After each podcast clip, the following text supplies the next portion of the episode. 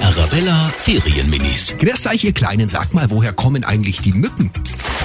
Die Mucke, die haben am meisten, wo es hell ist. Zum Beispiel, wenn wir jetzt Licht da haben und es ist dunkel, da ist Fenster offen, dann haben wir ganz viele Viecher herin. Die kommen aus dem Wasser. Dann kommen sie und stechen mich. Und die Stiche jucken immer so blöd. Und wenn man draußen ist und Sommer ist und so Gewitter über euch ist, dann kommen auch die Mücken. Meistens sind die im Wald. Das schwirren die immer um meinen Kopf rum. Die Arabella Ferienminis. Jeden Morgen in der Wetterhuber Morgenshow um kurz vor halb sieben.